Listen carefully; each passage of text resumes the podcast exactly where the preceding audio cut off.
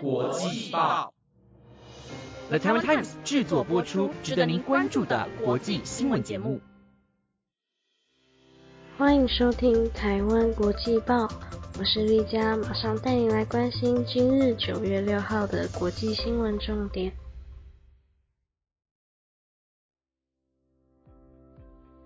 本集节目资讯由 Mixer Box Chat AI 提供。各位观众朋友们，大家好，现在带您关心今日的新闻重点。今天的新闻包括：威尼斯将推出售票系统以限制日间游客，以应对世界遗产危机；骄傲男孩前领导人煽动叛乱案被判二十二年徒刑。瑞典伦丁能源公司面临苏丹内战期间协助指控。b i g o v i 药物上市，若和若得股价暴涨。香港最高法院支持同性伴侣权利，但不改变异性伴侣婚姻限制。想了解更多新闻内容吗？那就跟我一起听下去吧。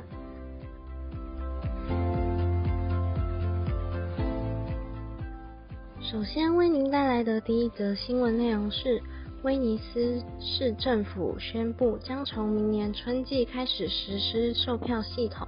为了因应不断增加的游客流量，根据新政策，日间游客将需支付五欧元的费用，方可进入这座意大利城市的历史中心区域。联合国教科文组织提议将威尼斯列入濒危世界遗产名录。然而，威尼斯市长强调，这并不代表他们将完全关闭城市。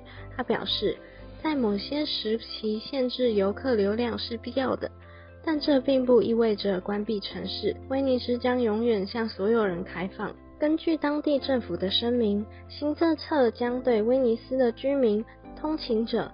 学生以及十四岁以下的儿童豁免，这一试用期将为期三十天，可能会在二零二四年春季和夏季的公共假期与周末进行，以确保实施效果。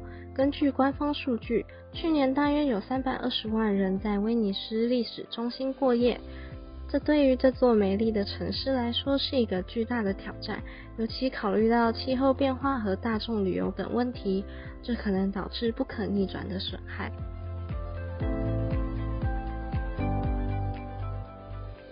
第二则新闻内容是，美国极右派民兵组织“骄傲男孩”前首脑塔里奥。因涉2021年国会大厦暴动事件，今天遭判处22年有期徒刑，是为迄今涉案最严厉的判决。检方寻求法官判处塔里奥33年徒刑。虽然他于2021年1月6日当天不在华府，但被控指挥成员对国会大厦。进行军事袭击。检察官称，比格斯和诺丁在塔里奥缺席期间担任领导职务，并在国会大厦领导了这次行动。骄傲男孩冲破了暴徒的前线障碍物和警戒线，让骚乱者进入这座历史建筑，最终导致国会撤离，并暂时停止对2020年总统选举结果的认证。其余四位成员也分别被判十年到十八年的监禁。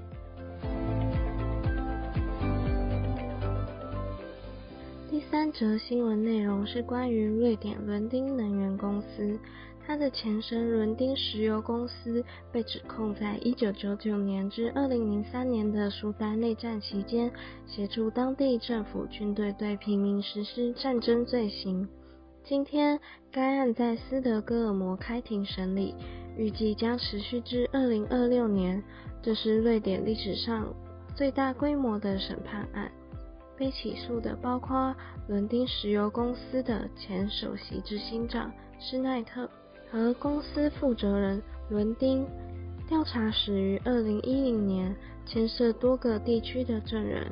瑞典前总理毕尔德曾在2001年至2006年担任伦丁石油董事，也将于2025年作证。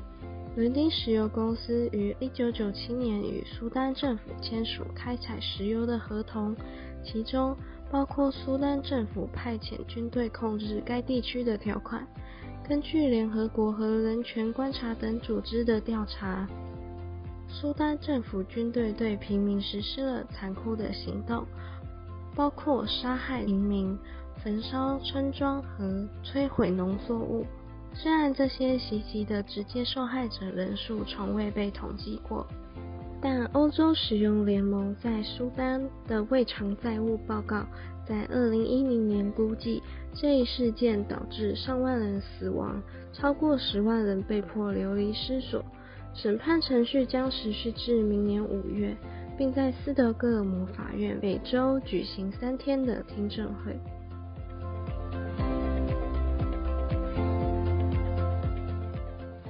四则新闻内容是：诺和诺德在英国推出广受欢迎的抑制食欲药物 Wegovy 之后。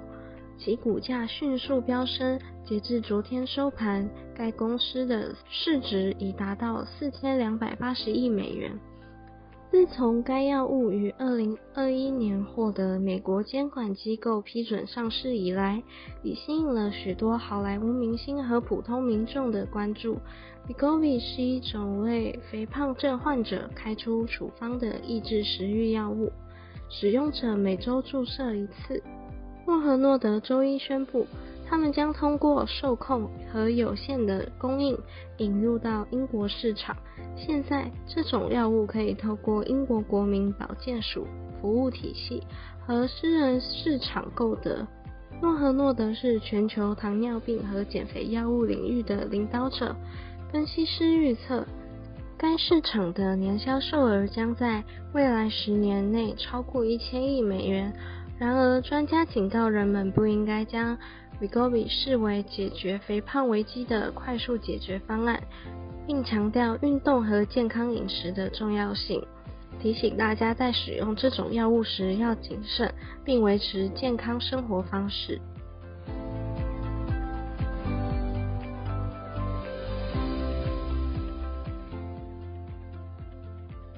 一则新闻内容带您关心的是。香港最高法院裁定必须提供替代方案，承认同性伴侣的权利，但拒绝针对异性伴侣婚姻限制与拒绝承认海外同性婚姻的现行法律。此裁决在民意中获得广泛支持，并引发了关于 LGBTQ 权利的关切。根据最新的民意调查，十年间同性婚姻的支持率已从38%上升到60%以上。这表明社会对多元性别关系的接受程度正在不断增加。陈子杰与他的美籍伴侣在2013年于纽约登记结婚，然而他们的婚姻在香港并未受到承认。五年前，陈子杰提起上诉，然而两次都被驳回。这次最高法院的裁决是一个重大的里程碑，为香港 LGBTQ 社群带来了希望。裁决指出，香港政府违反了权利法案规定的积极义务，这是一项重大的正面进展，有望为民事结合和同性伴侣权利的承认开辟道路。以上就是今天的国际报新闻内容。如果有任何的想法，都欢迎到 Apple Podcast 或 IG 底下留言。感谢您的收听，我们下次再见。